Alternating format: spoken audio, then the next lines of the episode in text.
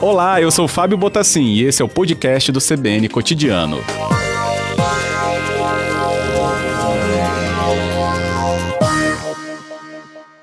Boa tarde, professor, bem-vindo. Boa tarde, Fábio e todos do CBN Cotidiano aí de Vitória. Agradeço a sua disponibilidade de trazer seu conhecimento aqui para a gente ao vivo.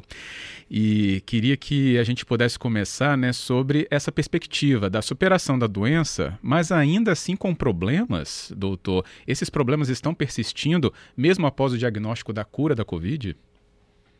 Exatamente, né? A gente tem dois tipos de paciente, né, Fábio? Paciente mais grave, que ficou internado, muitas vezes foi para UTI, né? E esse vai ter é, consequências dessa internação, talvez é, de ter ficado na UTI sob ventilação mecânica, entubado. Então, a gente conhece essas consequências né, de outras doenças respiratórias graves que necessitam internação em UTI, que necessitam ventilação mecânica. Mas o que a gente está observando no COVID é que, mesmo os casos leves, né, que não necessitaram nenhum tipo de internação hospitalar e nem de intubação, ele pode apresentar algum grau de sequela, né, ou o que a gente chama de síndrome pós-Covid, né? E isso está sendo é, relatado na literatura, tem poucos artigos científicos publicados, né, é, sobre esse tema, mas a gente tem e vai ter uma demanda importante é, nos serviços públicos e privados desse tipo de paciente que apresenta algum, alguma sequela importante relacionada à infecção pelo novo coronavírus. Uhum. Se o nosso ouvinte, né, que acompanha, e a gente com certeza, né, tem muitos deles que tiveram esse contato com a doença, né, se a gente pudesse relacionar é, quais são esses sintomas que estão nesse foco, doutor Júlio, o que, que a gente elencaria? Assim, os pacientes é, que tiveram formas é, ó, com pouco sintoma, que não necessitaram internação, muitos relatam perda do olfato e do paladar por um longo período, meses, inclusive, né? E é importante realizar o treinamento com cheiros diferentes, né? De café, é, sempre procurando orientação médica, né? Nesse sentido, mas tem muito paciente que relata perda de olfato e paladar Outros relatam sintomas associados ao que a gente chama de desautonomia, é, traduzindo, é, ap apresenta, por exemplo, frequência é, cardíaca, é, que, taquicardia, bradicardia, quer dizer, a, a, frequência cardíaca alterada, às vezes a pressão alterada, sudorese, sente palpitação, é, sente mal-estar, né, muita variação de, é, de, de, de, pressão. Então, assim, faz os exames e não consegue identificar uma lesão específica, né? E também muitos pacientes é, com, com um impacto importante no que a gente chama na função cognitiva, que é a função de pensamento, né? Fica com o pensamento um pouco mais lentificado pós a doença, né? E fora algumas alterações relacionadas às formas mais graves, principalmente sequelas pulmonares importantes, que vai necessitar de fisioterapia ou talvez oxigênio suplementar, sequelas cardíacas, né, porque ele leva inflamação importante no músculo cardíaco, e essas sequelas neurológicas que eu comentei um pouco da desautonomia e da perda da cognição, que é a lentificação do pensamento, de raciocinar mais rápido. Isso também a gente está observando. Uhum.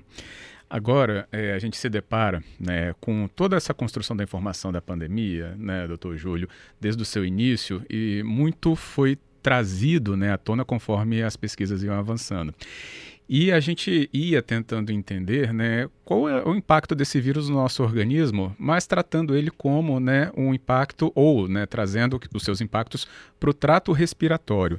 Tudo isso que o senhor acabou de nos elencar é, não estão necessariamente diretamente ligado ao trato respiratório, mas tem as consequências do vírus. O que, que esse vírus dispara no organismo, doutor Júlio Croda, para que tenha esse tipo de efeito, então, né, do olfato ao paladar, a frequência cardíaca, a pressão, a função cognitiva?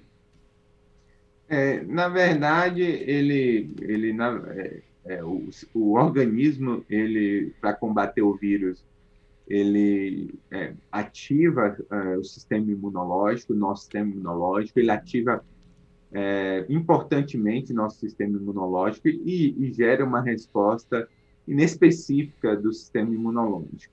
E como a gente viu também no chikungunya em alguns casos, que é aquele pós-chikungunya, né, que o paciente fica com alguns sintomas mais cronicamente, parece uhum. que tem o mesmo mecanismo, né?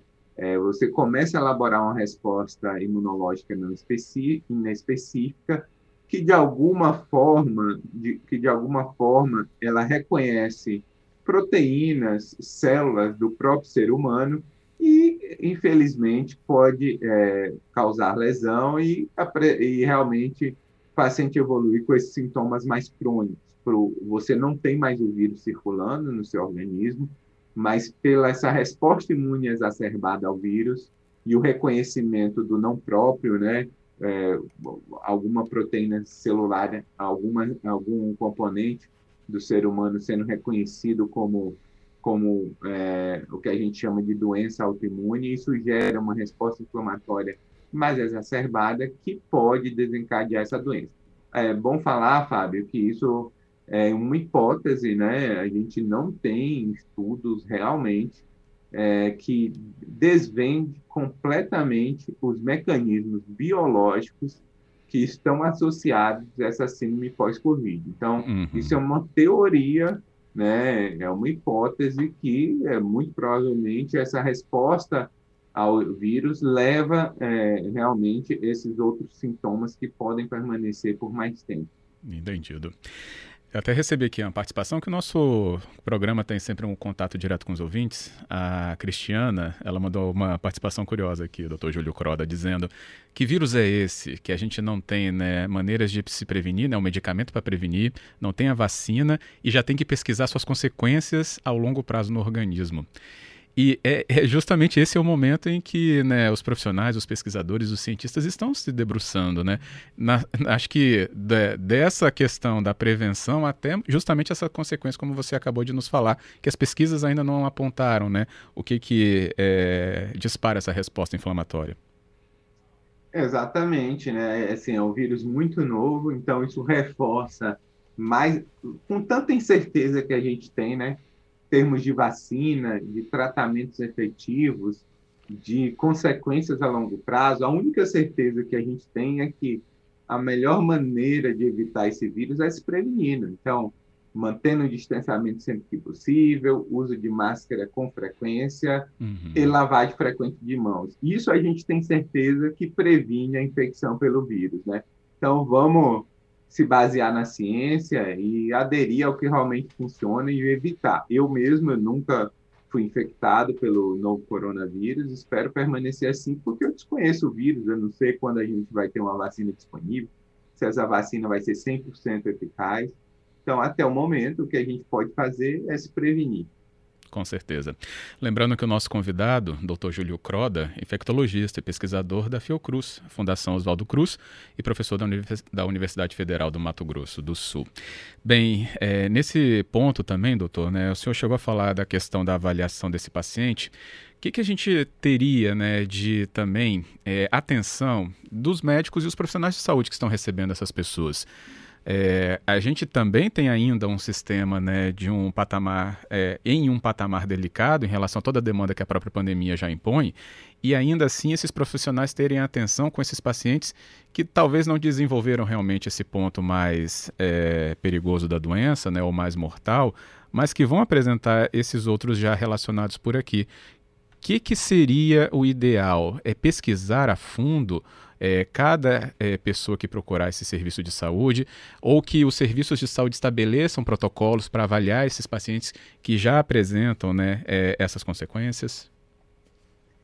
É, realmente a gente precisa né, é, que os profissionais de saúde, os médicos, enfermeiros, fisioterapeutas, pessoal da atenção primária, da atenção especializada, tenham uma sensibilidade é maior com esses pacientes que tiveram uhum.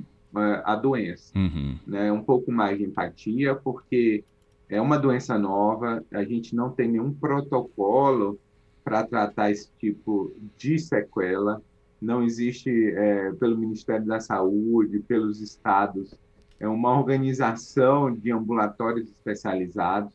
Então, assim, a gente pede que os profissionais de saúde façam um acolhimento adequado dessa pessoa, entenda que resultados negativos em diversos exames que forem solicitados, por exemplo, eletrocardiografia, ecocardiografia, tomografia de tórax, eles podem ser negativos e mesmo assim o paciente apresentar uma sequela importante da doença.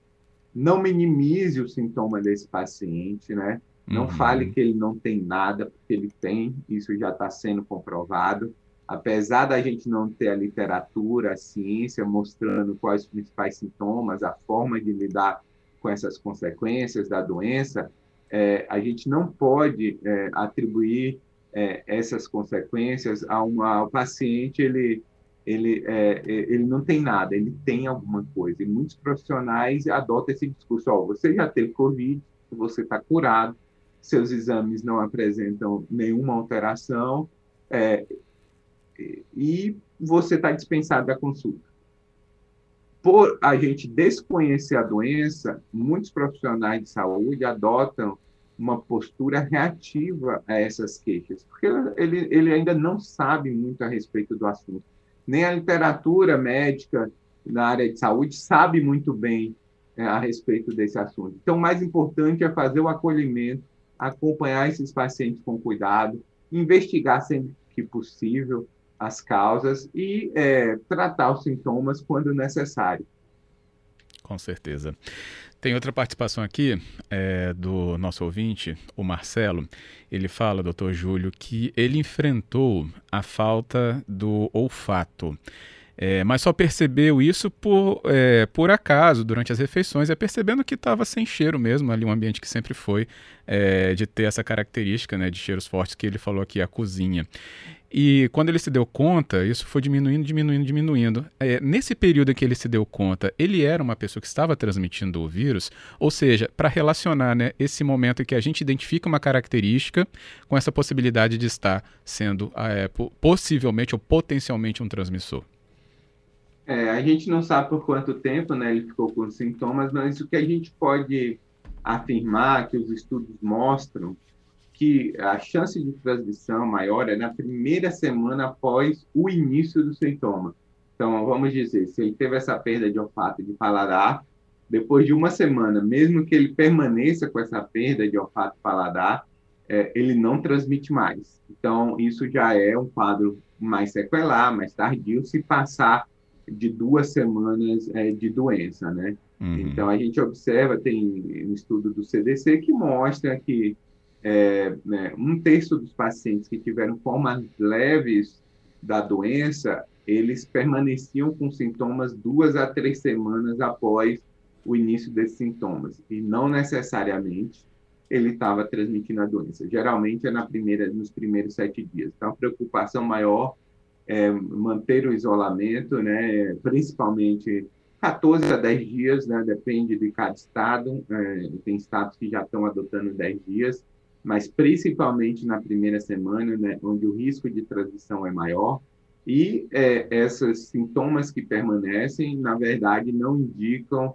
uma pode não indicar uma transmissão importante. O protocolo do Ministério da Saúde e do, do CDC, o do CDC ele fala 10 dias é, é, de isolamento, mais 24 horas sem sintomas.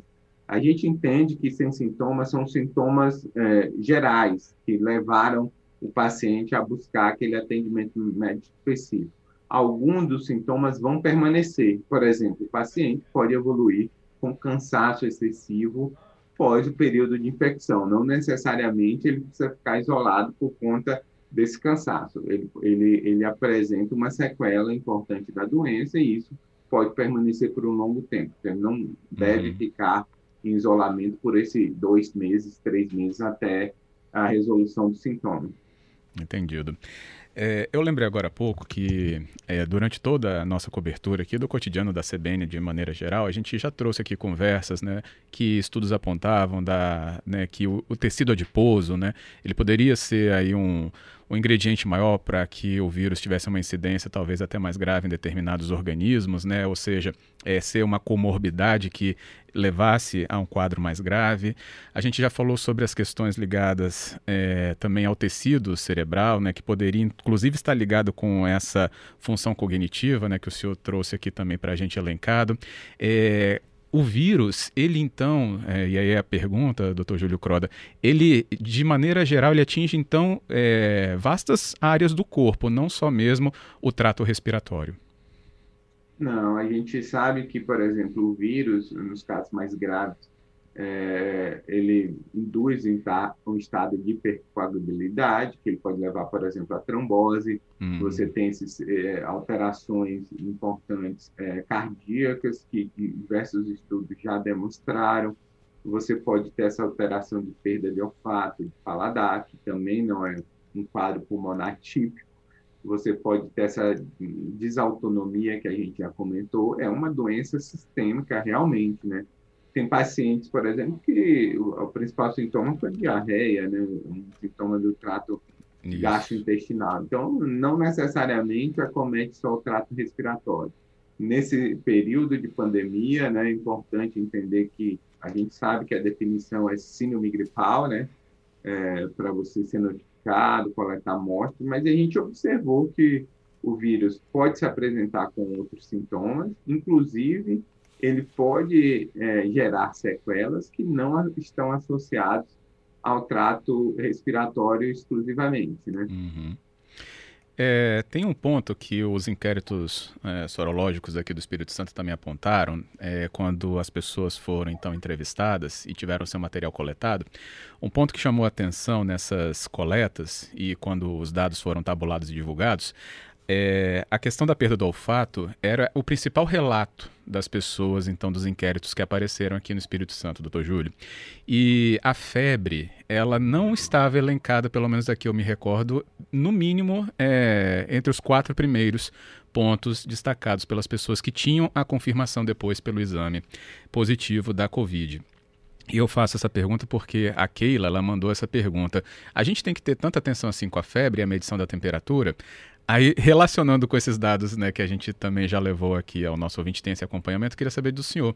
É, a febre, esse ponto, qual a observação sobre ela? Não, a febre é um sintoma que tá, tem uma frequência, está presente, mas não necessariamente, principalmente em idosos. Né? Idosos, é, eles já têm um, uma dificuldade de gerar uma resposta imune mais adequada, é, o que o que está associado muito à febre é a interleucina 6, ele já tem dificuldade de gerar essa interleucina para a gente conseguir medir esse aumento de temperatura. Então, principalmente nos idosos, que é o grupo fator de risco para evolução grave, não espere ter grave, é, ter, ter a falta ter febre elevada para esse paciente passar por uma avaliação.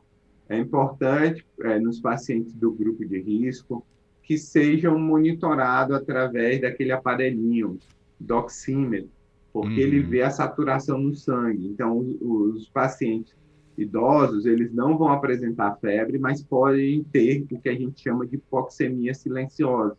Esse é um exemplo é, no grupo de risco que é, tem impacto importante para a pandemia, principalmente em relação ao número de óbitos, que a gente pode não observar febre, o paciente pode ter uma certa gravidade. Uhum.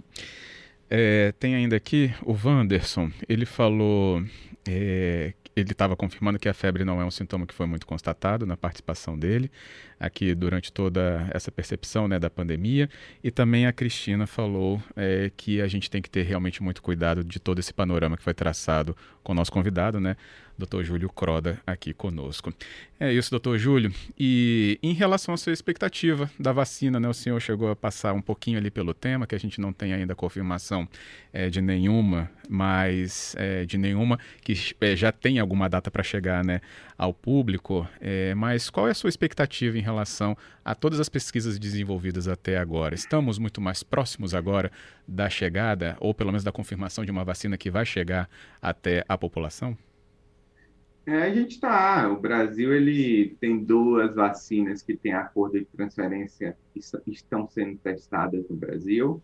A do Butantan com a, a Sinovac, Coronavac, e a da, da Fiocruz com AstraZeneca e Universidade de Oxford, que também tem estudos de fase 3 bastante adiantados é, existe uma possibilidade de uma aprovação emergencial, ou seja, né, é, apesar da vacina é, não ter tido todo o tempo necessário para avaliação, o tempo ideal seria no mínimo um ano, a Anvisa pode entender que por conta da pandemia é, é, existe uma urgência na liberação do registro de uma vacina e é, fazer essa análise documental de uma avaliação parcial de três, seis meses dos estudos, dos dados dos estudos, e fazer essa liberação com restrição, é, com uso muito provavelmente para grupos de risco.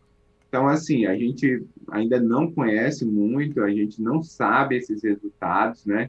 É, só o futuro vai dizer, mas existe uma possibilidade é, para, no início do ano que vem, a gente mesmo com esse uso emergencial em situações especiais, está iniciando algum tipo de vacinação com bastante cuidado, porque a gente não vai conhecer os efeitos de proteção e eventos adversos graves é, ao longo do tempo, né, por um ano pelo menos, é, e a população vai ter acesso sim. Eu acho que o Brasil é um país que tem laboratórios públicos bastante fortes, né, o Cruz e o Instituto Butantan, tem capacidade de produção. É, no hemisfério sul, é o maior produtor de vacina.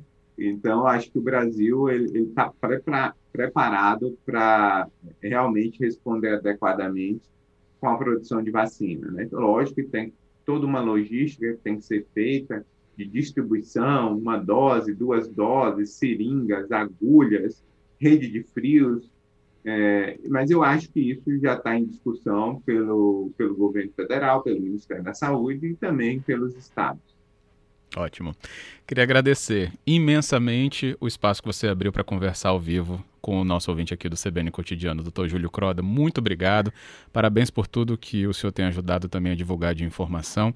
E estamos atentos aqui a qualquer outra novidade ou nova leitura que surge sobre a Covid. Obrigado, Fábio e todos da CBN Cotidiano. Para mim é, é um prazer estar com vocês. Queria mandar um abraço para uma grande amiga minha aí, a doutora Etel Maciel, da Federal do Espírito Santo, que sempre está conversando comigo. Sei que ela está fazendo excelente trabalho aí em Vitória e está contribuindo também para a sociedade aí.